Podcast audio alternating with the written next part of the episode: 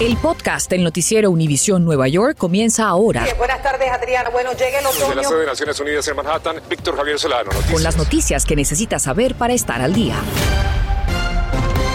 Hoy a las 6 en Noticias Univisión 41, la muerte de Colin Powell levanta el avispero en el debate sobre la eficacia de la vacuna. Un experto nos aclara dudas. Y el acoso escolar acerca a nuestros jóvenes y les afecta su salud mental. Pero a esta época, mucho más allá va de las aulas. Tenemos importantes consejos para cómo lidiar con el bullying cibernético. Y hoy tuvimos una tarde soleada, aunque con frío otoñal, pero todo está a punto de cambiar con un aumento de las temperaturas. Buenas tardes, gracias por acompañarnos. Se levanta una serie de interrogantes sobre la efectividad de la vacuna después de que Colin Powell muriera por complicaciones por coronavirus estando completamente vacunado. Romy Cabral habla con un experto y nos aclara algunas dudas y nos explica qué llevó a que el secretario de Estado perdiese la vida. La muerte por coronavirus del ex secretario de Estado, el general Colin Powell, de 84 años, quien tenía las dos dosis requeridas de la vacuna y quien padecía de cáncer en la sangre, ha provocado críticas sobre la efectividad de la vacuna, pero un especialista de salud explica la particularidad de este caso y asegura que la vacuna funciona e incluso recomienda la tercera dosis para mayor protección. Tres cosas de que le han causado perder su batalla con, la muerte. la edad, el hecho que él tomó la vacuna hace más de ocho meses y no pudo llegar a su tercera vacuna.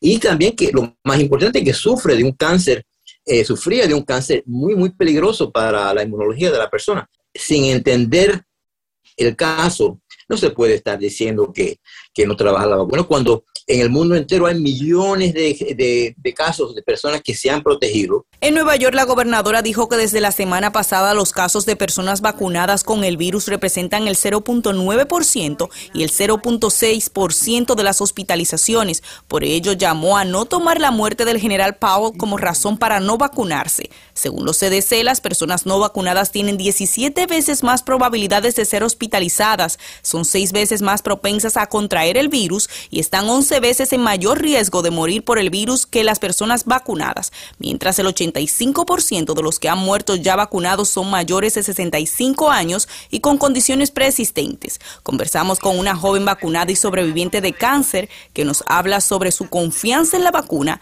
y qué otras precauciones toma para protegerse del virus. Para mí las vacunas siempre han sido mandadas de Dios, una respuesta de Dios cuando las personas le, imploran al Señor, ¿qué vamos a hacer? You know? Para protegerte contra el virus, además de la vacuna, ¿qué otras cosas estás haciendo? Eh, viendo, por ejemplo, que hay gente que aún teniendo la vacuna vuelven y se enferman. Yo eh, uso mucho eh, la distancia social. Salgo mi máscara cuando estoy fuera, puedo caminar, veo que no hay persona, me, me la quito porque sé que tengo la vacuna, pero si entro a, un, a una bodega o entro a una tienda y veo que hay mucha gente, me pongo mi máscara. 189 millones de personas en el país están completamente vacunadas. De esos, los CDC informan que 24.717 fueron hospitalizados tras contagiarse del virus y otros 7.178 murieron positivo al virus, aunque dicen algunas de esas muertes pudieron relacionarse a enfermedades previas. Expertos aseguran que con una prevalencia alta del virus y solo el 57% de los estadounidenses vacunados, aumenta la posibilidad de una ola de contagio en el invierno. Es por ello que llaman a todos a vacunarse en centros de vacunación como este y aquellos ya vacunados a optar por una tercera dosis. Desde Albany, Romy Cabral, Noticias, Univisión 41. Rome, muchísimas gracias. Y la gobernadora Kathy Hochul anuncia más servicios de salud para personas con síntomas persistentes del coronavirus. El objetivo es informarles sobre los síntomas ya establecidos y tratamientos actualmente disponibles y garantizar que tengan la cobertura médica para su condición. La gobernadora también dio a conocer el lanzamiento de una nueva página de Internet que incluye nuevos datos de la pandemia y que además reorganiza datos previos para hacer más fácil la búsqueda de información. Y más de 670 neoyorquinos fueron vacunados en este último fin de semana en cines de la ciudad de Nueva York. Y el alcalde Bill de Blasio anuncia que para este fin de semana se agregarán a la lista siete teatros más. Esto como parte de la iniciativa Vax to the Movies. Cinéfilos también recibirán 100 dólares de dinero en efectivo y como incentivo luego de recibir la vacuna. Y seguimos en la ciudad de Nueva York. Allá se encuentra alerta un aumento desproporcionado de casos de una peligrosa enfermedad relacionado a las ratas. Gary Merson nos cuenta de qué se trata y a qué se debe este brote y cómo podemos protegernos de este fenómeno.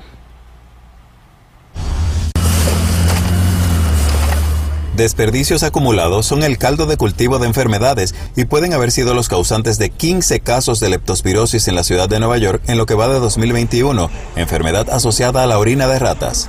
Caminando por las calles del Alto Manhattan, específicamente en la 176, muy cerca de la avenida San Nicolás, uno se encuentra con este tipo de situaciones donde la basura desborda hasta las aceras, lo que se convierte en el principal criadero de ratas, que es uno de los focos de contaminación. Hablamos con uno de los superintendentes que nos dice que ha reportado la situación. ¿Cuál ha sido la respuesta de las autoridades?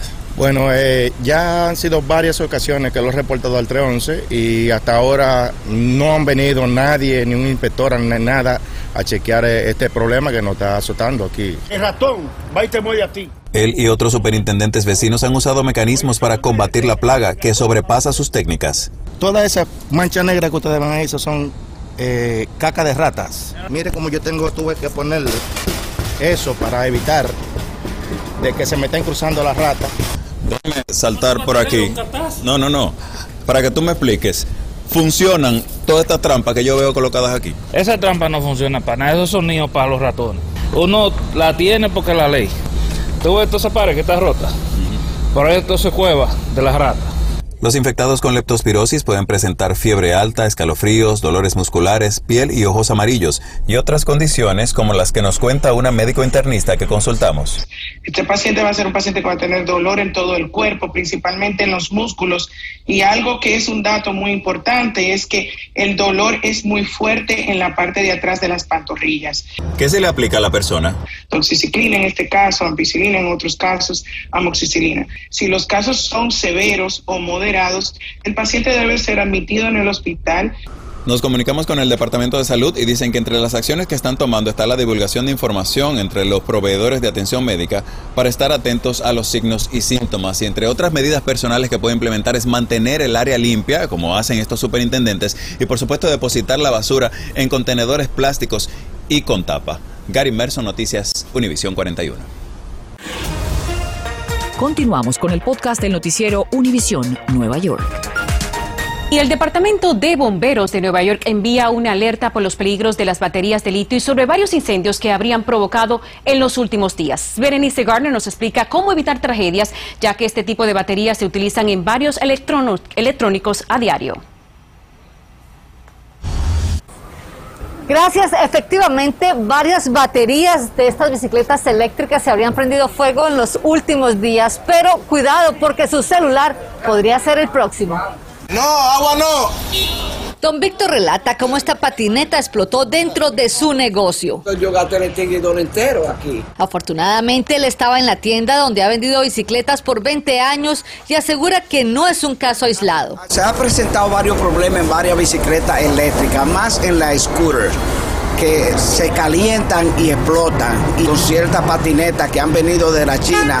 Precisamente el Departamento de Bomberos de Nueva York colocó en las redes sociales estas fotografías de los cuatro incendios que se han registrado en la última semana, todos con batería de litio. Por eso fuimos donde este experto. ¿Cuántos años tiene de vida una batería? La batería tiene un promedio de dos años dependiendo el uso que se le dé. ¿Cuáles son las señales de que una batería ya está en peligro? Si la batería empieza a calentar, es un síntoma de que hay un problema. ¿Qué tal olor a quemado? El olor a quemado ya cuando los alambres dentro se pegan, entonces empieza a oler a quemado y ahí es que se produce el cortocircuito dentro de la batería. Sí, se comienza a derretir. Debe inmediatamente descartarla porque de ahí se puede producir una explosión. Además, los bomberos recomiendan utilizar siempre el cargador original. No hacerlo al lado de cosas inflamables como gasolina, tampoco encima de una estufa o calentador. Y esto aplica a las tabletas, a los computadores y a los celulares también. Hay personas que lo ponen, ¿tú sabes dónde? Abajo de la almohada y eso es un peligro. Eso no está bien. Tampoco lo deje cargando toda la noche, desconéctelo antes de dormir. Es importante que lo sepa y le cuente a sus compañeros también. Este repartidor de comida dice que aunque su batería está nueva, él está preparado. ¿Cuáles son las señales que te va a dar la batería cuando esté vieja y que la tengas que cambiar? Se descarga rápido. ¿Alguna vez se te ha recalentado? No, nada. Y lo más elemental, nunca bote estas baterías recargables a la basura, ya que adentro tienen litio, lo cual es venenoso y también pueden explotar. En Manhattan, Berenice Gardner, Noticias Univisión 41. Y el acoso escolar no solo puede afectar el autoestima de nuestros niños, también les puede llevar a la depresión e incluso provocar pensamientos suicidas. Según datos de los CDC, el suicidio es la tercera causa de muerte entre los jóvenes estadounidenses y más del 14% de los estudiantes de secundaria han considerado el suicidio y cerca del 7% lo han intentado. Y según un estudio de la Universidad Yale, las víctimas de acoso son entre dos y nueve veces más propensas a los pensamientos suicida. Pero ¿cómo hacer los padres para ayudarlos y prevenir una tragedia, especialmente en esta época, donde gracias a las redes sociales el acoso va mucho más allá de las aulas? Mariela Salgado consultó con experto y nos tiene valiosos consejos. Llegamos a un lugar donde adolescentes están seguros y se reencuentran con su inocencia, el Child Mind Institute donde buscamos consejos para que padres los protejan del acoso cibernético o cyberbullying. Si están obsesionados con la foto y el selfie, cómo se ven y están continuamente esperando respuestas, su vida se vuelve ese medio en vez de la vida real. Esta psiquiatra de adolescentes nos dice que las redes son un medio competitivo donde la gente se siente libre de ser más agresiva porque no están al frente de la persona. A veces empieza como chiste, pero puede eh, volverse mucho peor muy rápido. Muchas veces cuando uno está en un medio donde hay agresión social, la gente actúa un poco defensiva. Entonces yo veo que hay alguien que está haciendo malo y me uno a él para que no me vaya a atacar a mí. ¿Sabía usted, señor, que si a su hijo lo atacan en las redes, no debe contestar? He escuchado sí sobre eso. No responder. No, no, porque uno se vuelve muy impulsivo cuando uno está emocional. ¿Sabía usted que es bueno que su hijo tenga un aliado en las redes sociales? No. Yo pongo mi foto de mi cumpleaños y me pones, estás espantosa, ¿no? Y todo el mundo ve. Pero si mis amigos empiezan a poner, ¿cómo te atreves? No le hables así a mi amiga, o estás mal, o ya no tengo público, ya no está el público de mi lado, entonces tengo mucho menos probabilidad de seguir haciendo ese tipo de cosas. ¿Sabía usted que si su hijo se pasa tres horas en las redes puede ser víctima de acoso? Sí, eso es peligroso. Que se ven tristes, que, que están más irritables, todo eso son señales de que algo puede estar pasando. Y como Instagram es una de las cuentas más populares entre la juventud, padres les voy a mostrar pasos sencillos que pueden seguir aquí. En mi propia cuenta de Instagram se los voy a mostrar. Si no ha creado una cuenta de Instagram, debe crear una para que pueda sumar a su hijo a su cuenta. Luego, vaya arriba en la esquina derecha, ahí va a haber tres líneas. Eso lo lleva a Settings, que es la configuración. Haga que la cuenta sea privada. Solo los seguidores que su hijos acepten podrán ver las fotos. Bloquear comentarios de cuentas, comentarios ofensivos. La niña tiene un novio. El novio le exige que le mande fotos desnuda. Está bajo el chantaje, bajo la amenaza y por el miedo y por la vergüenza de que esas fotos o esos videos salgan públicos. Digamos que yo estoy en un grupo y me quieren excluir, pero después te sacan la cabeza en la foto y después postean cómo puedo borrar esa foto de las redes sociales. Mira, tú como padre debes de llenar un reporte con Facebook o con Twitter o con Instagram porque ellos están dando apoyo para evitar el ciberbullying porque en algunos casos extremos ha causado suicidios. Mariela Salgado, Noticias, Univisión 41. Y se registra otro incidente violento en el subway luego de que anoche un joven de 23 años fue golpeado con una botella en la cabeza en una estación del tren 1 en Chelsea, Manhattan. Ocurrió horas después de que la policía informara que los robos en el subway han aumentado en un 50%. Hoy la MTA pidió mantenerse alerta porque muchas de las personas o de las víctimas son aquellos que están dormidos o que no prestan atención. Increíble. Y queda captado en video el momento en que un hombre dispara a diestra y siniestra en una calle del Bronx a plena luz del día. Ocurrió el domingo a las 9 y 30 de la mañana sobre la avenida Morrison en el sector de Soundview. Las balas impactaron dos vehículos estacionados y atravesaron la ventana de otro automóvil que pasaba por la calle. Afortunadamente no se reportaron heridos. Vamos a regresar ahora contigo, Lili, para un último vistazo al tiempo.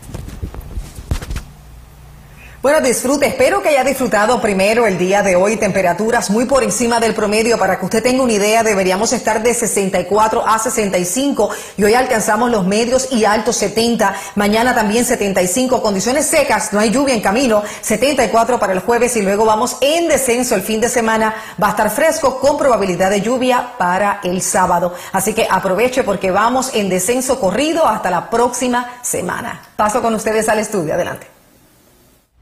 Muchísimas gracias a nuestra Liliana Adri. Ya yo saqué mis abrigos, no sé tú, los lavé para estar preparado para este frío que viene, porque con este sub y baja yo creo que hay que estar preparado mientras tanto para el frío, para lo que viene, ¿verdad? Que Oye, que sí, esas- esos días que vienen así en picada, como nos decía Lili, esos están para prepararnos, querida Espe. Gracias por escuchar el podcast del noticiero Univisión Nueva York. Puedes descubrir otros podcasts de Univisión en la aplicación de Euforia o en univision.com diagonal podcasts.